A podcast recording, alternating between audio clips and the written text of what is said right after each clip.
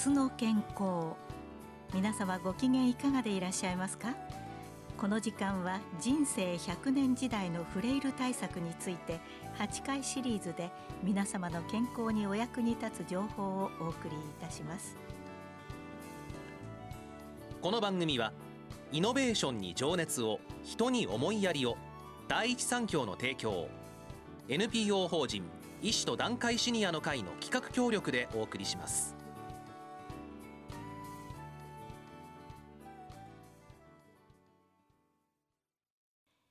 今日は第2回フレイルとサルコペニア診断法を含むと題して東京大学老年病学准教授小川澄人さんにお話を伺います。聞き手は虎ノ門病院顧問前病院長大内康義さんです。それでは明日の健康人生100年時代のフレイル対策の第2回目ということで本日はフレイルとサルコペニアに関しまして第1回目あの概念的なお話がありましたけれどもそこをもう少しあの深掘りをしたいと思います。えー、本日話し手としてお招きしましたのは小川澄人先生です。小川先生よろしくお願いいたします。それでは先生あの早速ですけれどもあのまずあのフレイルとサルコペニアの関係あのそれぞれの概念は第1回目でお話が出たんですけれどもその関係に関しましてちょっと一般的なことをあの両方の関係ですねそれをあのお話しいただけますでしょうか。はいあ、のフレイルにつきましてはあの第1回でもありましたように、まあ、日本老年学会の方でまあ提唱され、えー、加齢に伴う予備能力の低下のために、まあ、ストレスに対する回復力が低下した状態ということで、まあ、理解されております。でその中でもですね後で触れます身体的フレイルであったりまずから精神心理的なフレイルそれからまた社会的なフレイルとさまざまなフレイルのま局面がございますけれどもその中でも特にま身体に基づく、ま身体的フレイルに注目しますとその中のま基準であったり概念的にもですねその中核症状としてやっぱりサルコペニアすなわちま加齢性筋肉減少症というのが位置づけられております。ですのでまあ一つの見方としましてはサルコペニアは身体的フレイル広く見ればフレイルの中核的な症状と取ることもできますし逆にまフレイルがまたあのサルコペニアを招きサルコペニアがフレイルを招くと、まあ、相互の、まあ、負のスパイラルといいますか関係性というのも、えー、認められてございます。なるほどそうしますとあの、まあ、サルコペニアは身体的フレイルの、まあ、中核症状でありますけれども、まあ、お互いに影響し合って、まあ、負のスパイラルに入っていく、まあ、そういう可能性があるという、まあ、そういうことですね。あのそれではですね一般のクリニックであの身体的なフレイルあるいはまあサルコペニアでもいいんですけれどもそれをあの疑うきっかけのようなことはあのいかがなんでしょうか？そうですね。これあのなかなか患者さん自らがですね気が付くっていうきっかけは難しい面もあるんですが一般的にまあ言われますのは歩く速さが遅くなったとかそれからまた最近のこう活動量が減ってきたとかですね。それからまた最近はなんとなくでもいいですが、まあ、疲れやすくなってきた。それからなんとなくやっぱこれも弱ってきたっていうですね、まあ、自覚するようなこと。それからこれもまあ基準にも入りますけど体重が減ってきた。いわゆる痩せを自覚するとかいわゆるよく医学的には意図しないなんて言いますけど体重減少といったこともありますしそれから合わせて少し最近は物忘れも感じるようになったなといったことでなんとなくまあそういったもともとの言葉の日本語で言えば虚弱とか衰弱っていうことの一端をご自身でも自覚することがまあ一つのきっかけかと思います。サルコペニアにおきましては実際に筋肉が減ったと自覚するっていうところもですねあるかもしれませんが例えばまああのふくらはぎのですね太さとかですねからまた大腿四頭筋と太ももの周りがですね少し痩せてきたとか最近転びやすくなってきたとかさまざまやっぱり年に伴う、まあ、加齢に伴う症状を自覚した時にあのやっぱりそういうきっかけとなると思われます。あの歩くスピードが遅くなったっていうのを、まあ、どうやって実感するかですけれどもまあ、例えばあの今まで青信号で渡れていた道がなんか最近渡らなくなってきたとかそういうのもヒントになりますかね。おっしゃるとすごくそれは大事な視点でございましてよくあの、まあ、ロコモっていう概念がありますあの中にロコチェックっていうことでロコモのチェックの項目の中にも青信号青の間に渡りきれるかどうかというところがございます。青信号はやっぱり1メートル毎秒ということで歩行速度その歩行速度で設定されておりますので、まあ、それが達成できない今大内先生おっしゃった青信号の間に渡りきれないっていうことが一つのきっかけになるとても大事なポイントだと思います。それからあの疲れやすいですねで私最初はあの基準を見た時疲れやすいっていうのがどうもなんかその主観的なこういうのが診断基準としてどうなのかなというふうに思ってたんですけどやはり例えばあの階段なんか登ってもですね以前は平気だったのが最近どうもなんかこうその登りづらくなってきたとかやっぱり疲れやすくなったっていうのはやっぱりあのある意味非常にいいシグナルかなと今思ってます。あそれは大事なポイントだと思いますね。やっぱりだからご自身のやっぱりそれぞれの日常生活でそういったあのいろんな場面があると思うので注意してやっぱり過ごされてその中で日々の変化をやっぱ感じ取るっていうところがきっかけかと思います。うん、ですね。で、まあそれをあのクリニックのお医者さんもその高齢の患者さんのそういう訴えを触れる、まあ関連づけて診療を進めるということですかね。はい、そ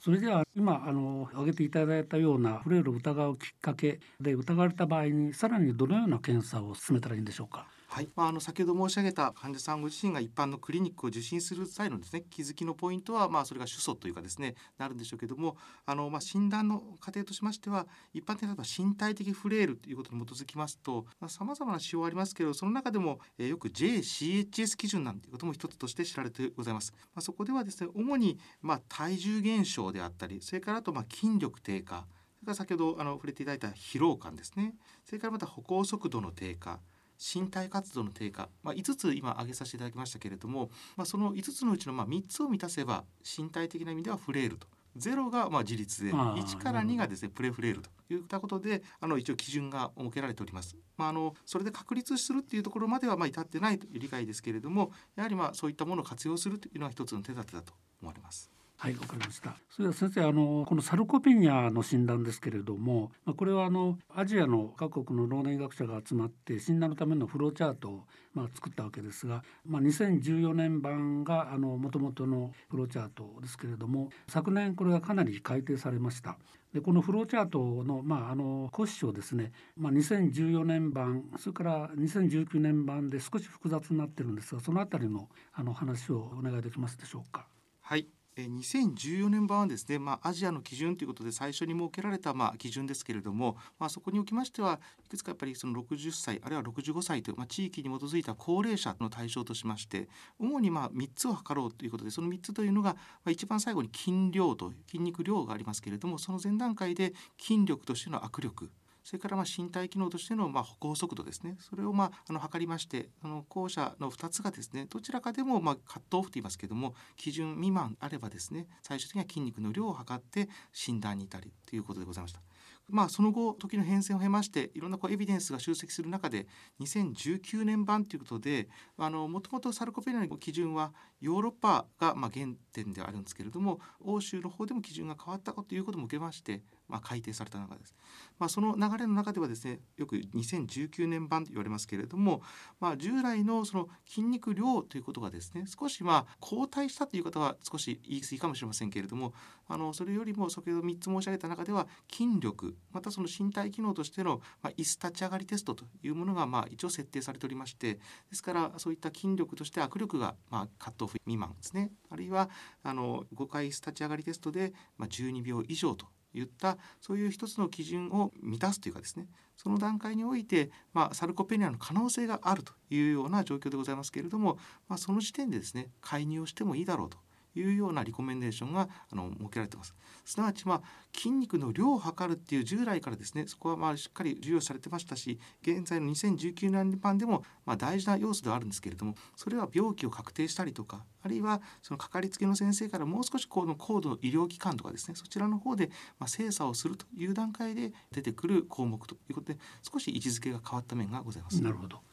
あの先生あの筋肉量の測定っていうのは簡単にできるんですか？そうですね。あの主にはですねこういったあのガイドラインってあの一部にはサルコペニアフレイル学会とございますのでそういったところでも歌われてますけれどもあるいは主に、えー、デキサ法っていう DXA っていうですね全身のその骨密度を測る機械ございましてその骨密度を測る機械の中での四肢の筋肉量という形でいわゆる SMI っていうんですけどもスケルタルマッスルマスインデックスというものの略ですがそうしたことで四肢の筋肉量を測る。もしくはよく BIA 法と言います。体組成計と言いますけれども、まあ、そうしたいくつかこう医療機器に準じたですね機械がございますけれどもそれによって、まあ、筋肉量よくリーンマスっていうんですけども女子肪量といったことで評価する、まあ、いずれかが使われます。そうするとまああの測ろうと思えば機会があればまあ比較的簡単に測れると、まあそういうことですね。はい、はいそれは先生あの身体的フレイルの、まあ、基盤としてですね航空機能ということがまあ非常に注目されていてあのそこからあのオーラルフレイルというまあ概念が生まれてきました。でこのオーラルフレイルっていうのは実際のところどういうふうにこう診断するんでしょうか？そうですね。あのこのオーラルフレイルに関しましても今注目されるところですけれどももともとまあ概念的にはですね口に関する衰えが今軽視されないように、まあ、口の機能の低下食べる機能の障害とかあと心身の機能低下までもつながる一連のこう負の連鎖に対して警鐘を鳴らすような意味で設けられた概念というふうに理解されております。ですからその中ではわずかなむせとか食べこぼしとかですねあるいは滑舌の低下といったたような口腔機能がま低下した状態を示すものであって一般的にはま国民的なですね啓発に用いる用語としてもまオーラルフレイルということが使われております。で今ご指摘ありましたオーラルフレイルのそのまチェックというかです、ね、診断基準というのは実はまだこれも確立するっていうところに至ってないんですが一部いろんな研究から国内的なエビデンスからもセルフチェックっていうのも一つございましてその中では例えばですが半年前と比べてま硬いものが食べにくくなったとかそれからお茶や汁物でむせることがあるとかですね。から義歯を使用している。それからまたあの口の渇きが気になる。また半年前に比べて外出の頻度が少なくなったとかですね。それからまたサキイカたくあんぐらいの硬さの食べ物硬い食べ物を噛めるかとかですね。あと1日に2回以上は歯を磨くか。1年に1回以上は歯科医院を受診しているかこういったですね複数の項目の中でこれ、まあ、点数に重みがついてるんですけども仮に4点以上だったらオーラルフレイルの危険性があるといったのも、まあ、一つの方法として使われております。なるほどあの今までその身体的フレイルサルコペニアあるいはオーラルフレイルのまあ、あのどのように判定していくかという話をいただきましたけれども、まあ、一般のクリニックからちょっと外れて例えばあの集団検診なんかでですねこういったことをチェックするのは簡単な方法でなければいけませんのであのそういう集団検診なんかではどのような方法が用いられてるんでしょうか？そうですね。あのまあこのフレイルをですね、やはりいかにこう効率よくまあ検診の過程でも抽出するかということは国としてもですね、おそらく行政としても非常にまあ大事な課題でございまして、そういう意味ではこの検診あるいは集団検診の中で効率よくまあ抽出するっていう方法が開発されております。実際あの2020年度ですね、えー、令和2年度からあの開始されるものとしましてはいわゆる鍵括弧付きですけどフレイル検診というものが全国で始まっております。そこではまあ後期高齢者の質問票ということで具体的には15項目からなる項目ですけれどもその質問票をまあ解いていただくというかですね回答いただくような形でその中には、えー、身体機能からそれから生活機能それからまた認知機能口腔機能また社会性ということで、まあ、フレイルのそういった身体的精神心理的社会的な要素それぞれがまああの包含されたものでございます。そうした、まあ、あの後期高齢者の質問票で、まあ、全国で行われているものを活用することによってこうした、まあ、身体的なフレイルもサルコペニアの糸口もですねオーラルフレイルの糸口も割と抽出できるんじゃないかと。それに対しては保健師の方あるいは行政単位で指導介入を行うという流れになっておりますのでそうしたことがさらに展開されるのが期待されます。あのよくあの指輪化テストというのがよく言われていますけどあのこれは非常に簡単にできるんですね。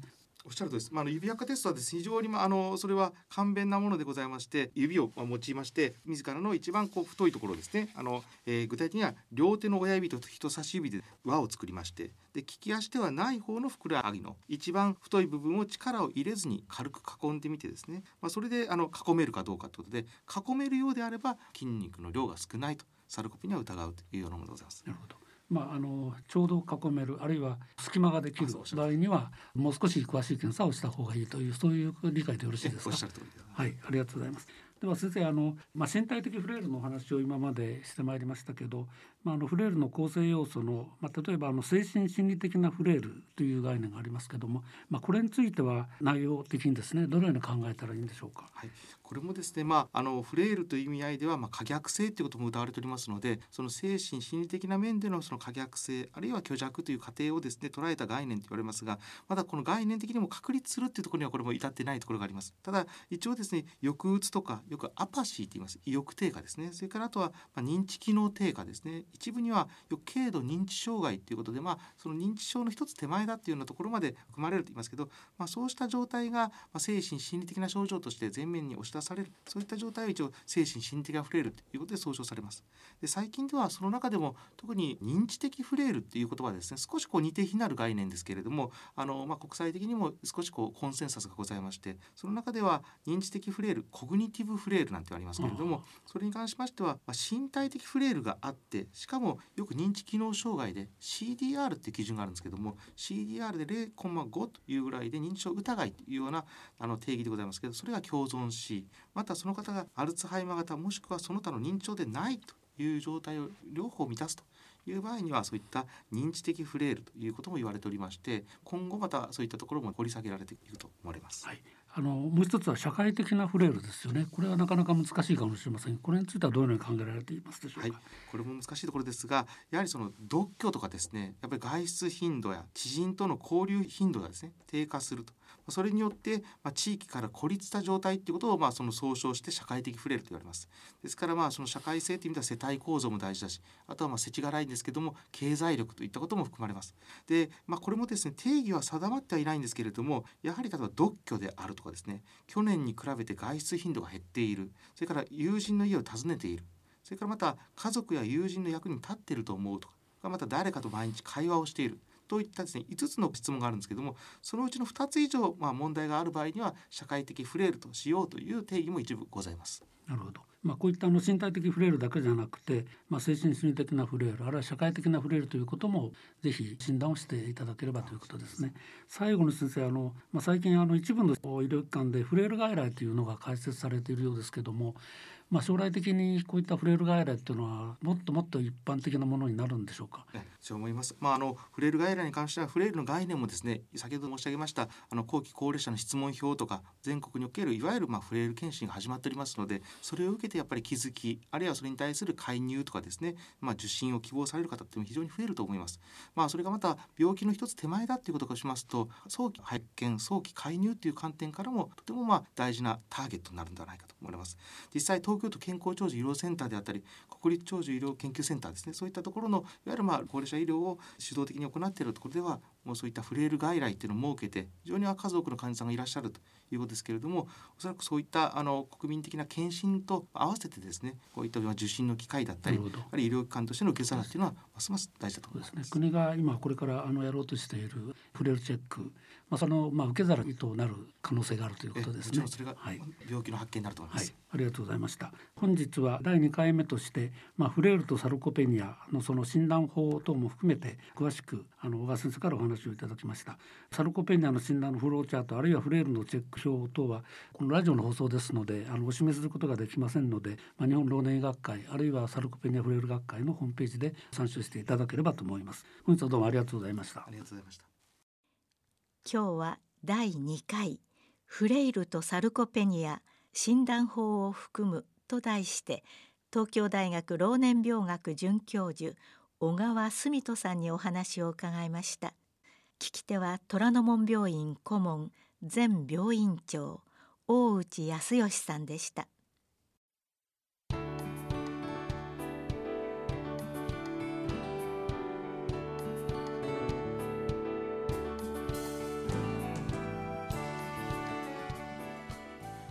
明日の健康。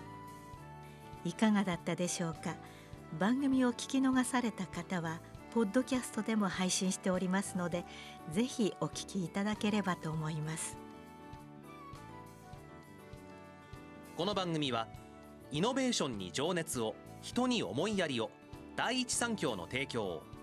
NPO 法人医師と団塊シニアの会の企画協力でお送りしました。